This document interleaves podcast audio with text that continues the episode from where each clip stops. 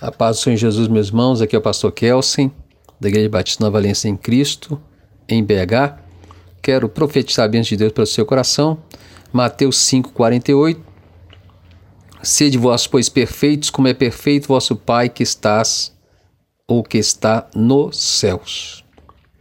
O discípulo de Jesus, ele tem um grande projeto, ser como Jesus, ser como seu mestre. Mas aqui Jesus Cristo está falando sobre algo muito importante. Ele está dizendo: sede vós perfeitos, como é perfeito o Pai Celestial. O que é ser perfeito com o Pai Celestial? Jesus traz um desafio para os discípulos dele. Ser, ser perfeito com o Pai Celestial, se você observar os versos anteriores, Jesus Cristo está falando sobre amor. Ser perfeito com o Pai Celestial é amar como Jesus nos amou. E como que é amar como Jesus nos amou? É como amar, como amar do jeito do Pai.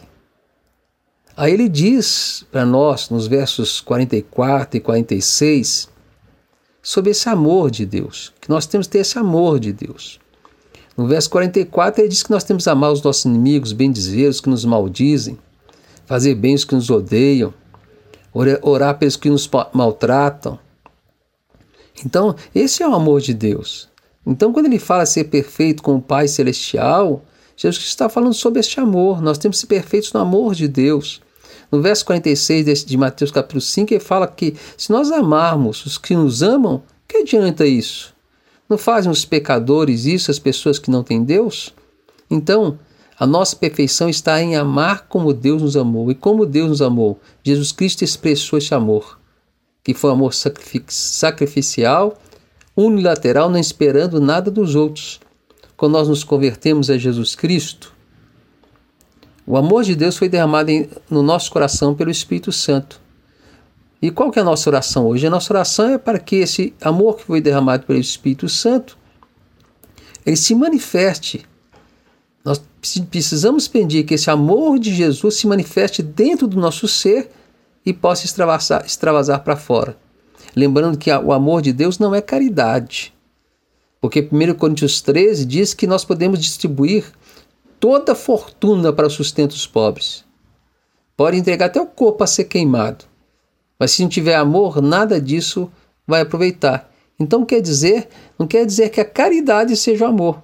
É muito diferente. Porque o amor de Deus fala de de doarmos a nós mesmos para os outros, de praticarmos atos de bondade sem esperarmos retorno. Então, você quer ser perfeito com o Pai Celestial? Então, pratique o amor de Deus. Eu quero orar por você.